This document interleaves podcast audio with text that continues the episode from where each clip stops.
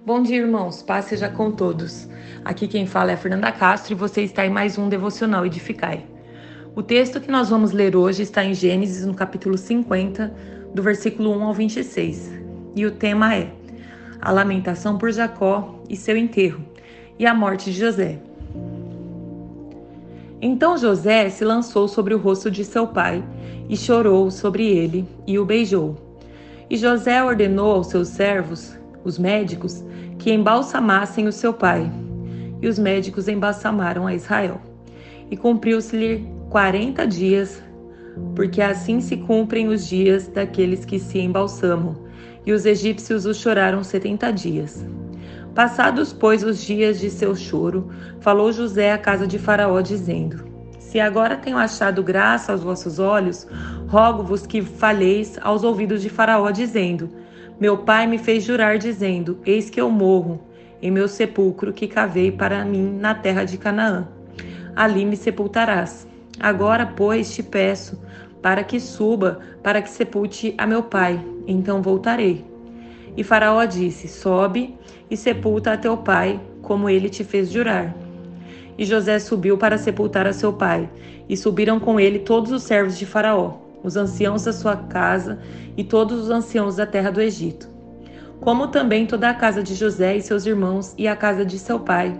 Somente deixaram na terra de Gozen os seus meninos e as suas ovelhas e as suas vacas. E subiram também com ele tanto carros como gente a cavalo, e o cortejo foi grandíssimo. E chegando eles, pois, à ira de Atade, que está além do Jordão, fizeram um grande e dolorido pranto, e fez a seu pai uma grande lamentação por sete dias. E vendo os moradores da terra, os cananeus, o luto na ira de Atade, disseram: É este pranto grande dos egípcios. Por isso chamou-lhe Abel Misraim, que está além do Jordão. E fizeram-lhe os seus filhos, assim como eles, ele lhe ordenara. Pois os seus filhos o levaram à terra de Canaã e o sepultaram na cova do campo de Macpela, que Abraão tinha comprado com o campo por herança de sepultura de Efron, o Eteu, em frente a Manre. Depois de haver sepultado seu pai, voltou José para o Egito, ele e seus irmãos, e todos os que com ele subiram a sepultar seu pai. Vendo então os irmãos de José que seu pai estava morto, disseram: Porventura nos odiará José e certamente nos retribuirá todo o mal que lhe fizemos. Portanto, mandaram dizer a José: Teu pai ordenou, antes da sua morte, dizendo: Assim direis a José: Perdoa, rogo-te, a transgressão de teus irmãos e o seu pecado, porque te fizeram mal. Agora, pois, rogamos-te que perdoes a transgressão dos servos do teu pai. E José chorou quando eles lhe falavam. Depois vieram também seus irmãos e prostraram-se diante dele e disseram: Eis-nos aqui por teus servos. E José lhes disse: Não temais, porventura estou eu em lugar de Deus? Vós bem intentastes mal contra mim, porém Deus o intentou para o bem, para fazer como se vê neste dia, para conservar muita gente com vida. Agora, pois, não temais, eu vos sustentarei a vós e a vossos filhos. Assim os consolou e falou segundo o coração deles. José, pois, habitou no Egito, ele e a casa de seu pai, e viveu José cento e dez anos. E viu José os filhos de Efraim da terceira geração. Também os filhos de Maquir, filho de Manassés, nasceram sobre os joelhos de José. E disse José a seus irmãos: Eu morro, mas Deus certamente vos visitará e vos fará subir dessa terra, a terra que jurou a Abraão, Isaque e a Jacó e José fez jurar os filhos de Israel, dizendo: Certamente vos visitará Deus, e fareis transportar os meus ossos daqui.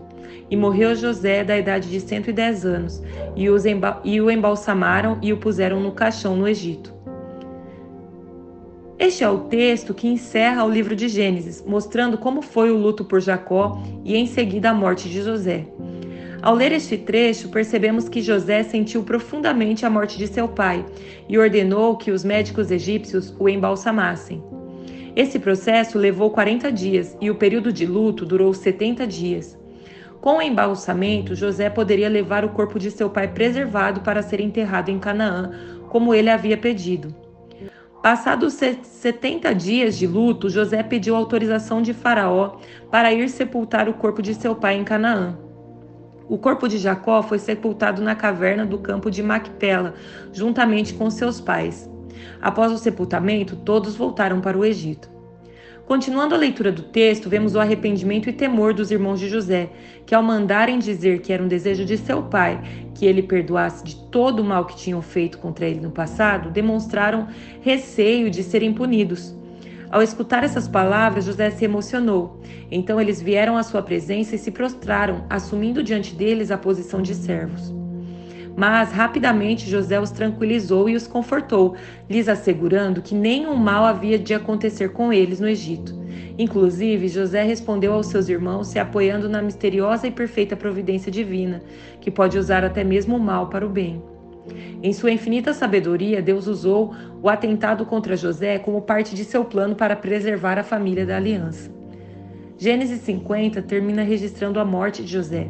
A Bíblia diz que ele viveu 110 anos e conseguiu conhecer até os seus tataranetos. Inclusive, parece que José adotou seus tataranetos por parte de Manassés. José, ao perdoar seus irmãos, demonstra confiança em Deus. Sabemos que é o Senhor quem deve julgar e corrigir as pessoas pelos erros e pecados, da mesma forma que faz conosco. Quando somos capazes de perdoar uns aos outros, nós revelamos a nossa dependência em Deus. Ele quem cuida de nós, é Ele quem assiste nossas dificuldades e dores. Quando estamos firmados nele, podemos ter a certeza de que seremos consolados, guardados e da paz que somente o Senhor pode nos oferecer.